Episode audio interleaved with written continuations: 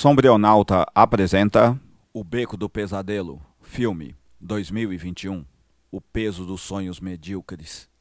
O mundo dos pobres é um local dotado do onírico.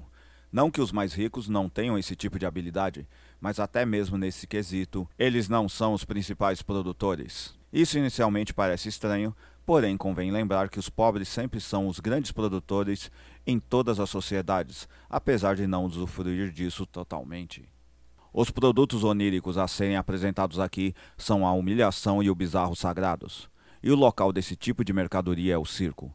Tal local surge no ocidente do Circo Máximo Romano, 167 antes da Era Comum, 549 depois da Era Comum, onde aconteciam caçadas sagradas criadas em ambientes artificiais especialmente engendrados para isso, além de corridas, malabarismos, prostituição, artistas de ruas, malabaristas, luta de gladiadores, flautistas, atores e dançarinos. E, acreditem, o culto de seus imperadores para o grande público. Logo, onde o onírico mais cruel age, o poder também interage. É fascinante pensar nesse sentido.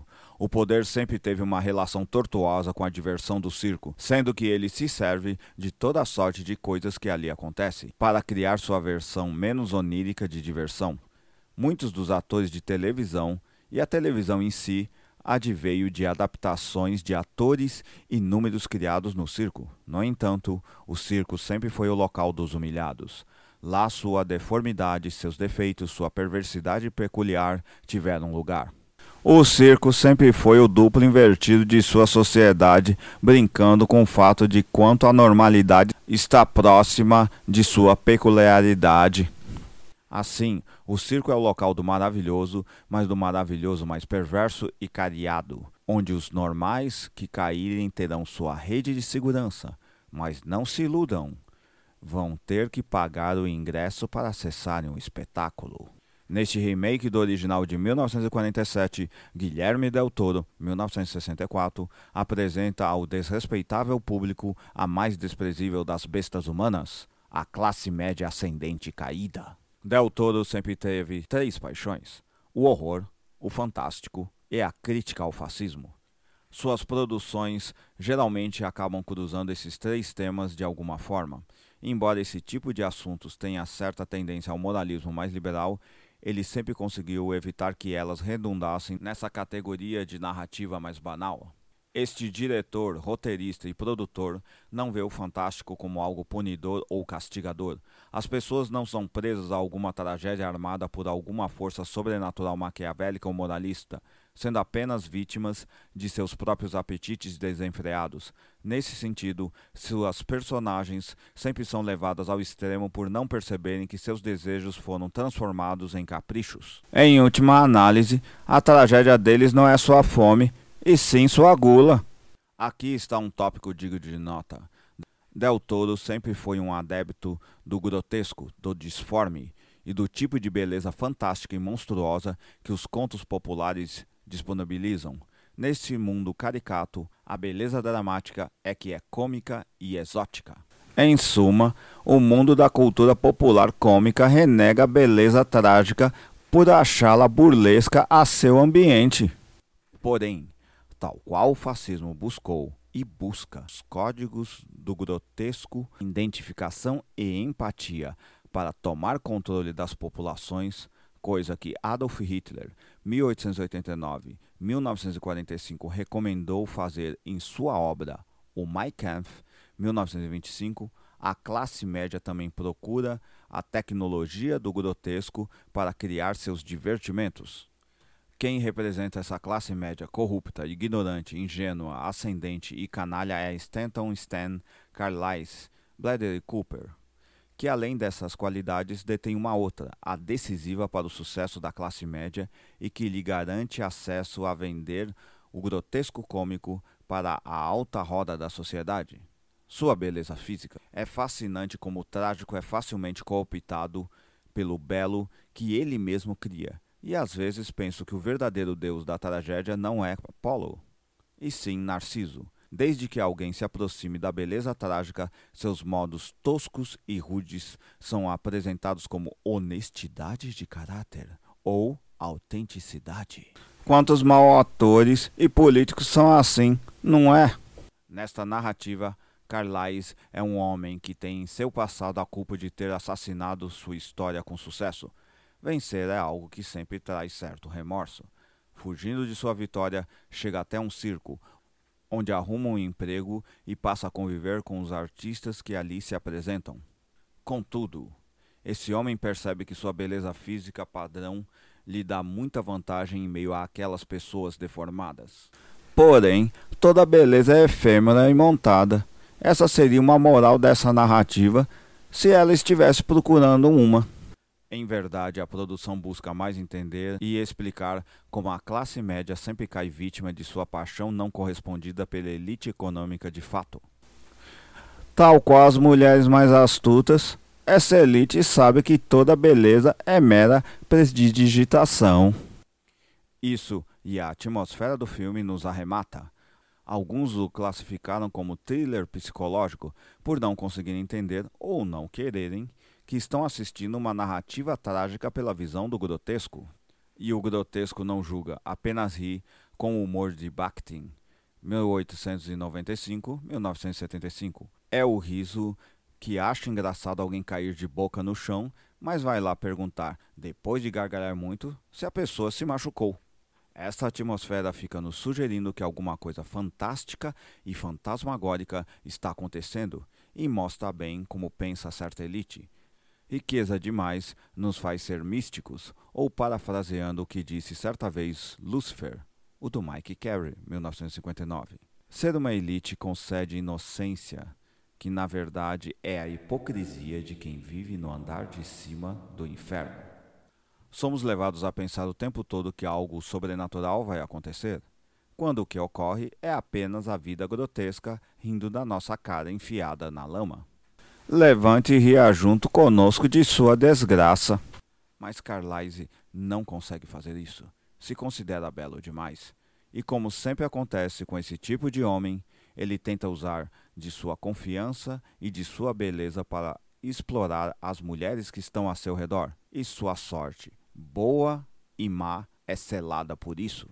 As mulheres centrais nessa trama são inspiradas no clássico esquema das moiras gregas: a mãe, Cloto, Zina Kurbenstein, Toni Collette, a moça, Laquesis, Mary Elizabeth Molly Cahill, Runa Imara e a velha, Atropos, Lilith Ritter, Kate Blanchett.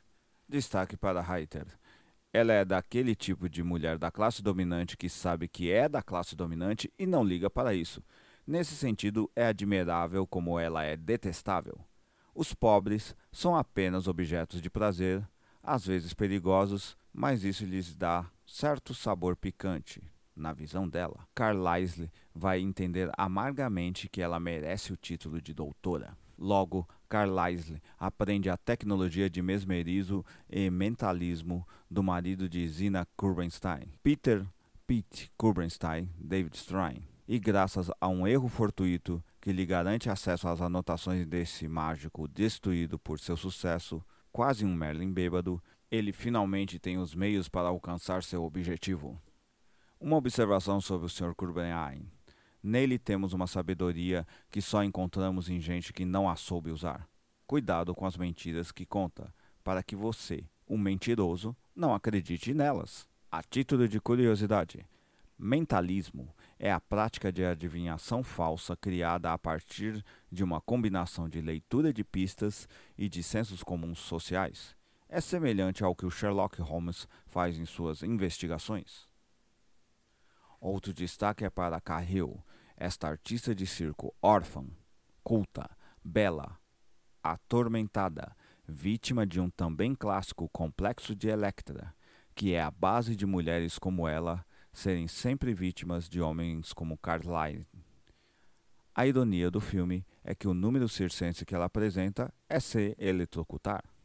E não é assim com todas as mulheres cultas vítimas de seus companheiros tóxicos? Quando ela diz de maneira tão natural que não esteve com nenhum homem antes de Carlyle, pelo menos não por vontade própria, fica tão claro e doloroso como o circo também é local das mulheres violentadas. Assim, toda a produção narra como a classe média tem sua ascensão e sua queda, da beleza fortuita até a selvageria capitalista deliberada e consentida. E esse, finalmente, é o mérito de Del Toro. No original de 1947 existem redenção e esperança, mas este era um filme trágico.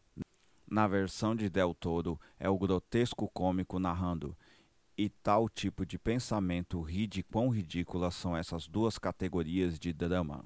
Depois de assistir a este filme em um cinema de classe média alta, de segunda é mais barato, não sei porquê.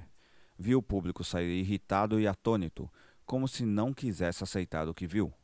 Um homem idoso, de roupas de boa qualidade e ar de quem nunca vai querer entender uma peça de teatro grega, resumiu numa frase o que muitos ali sentiam.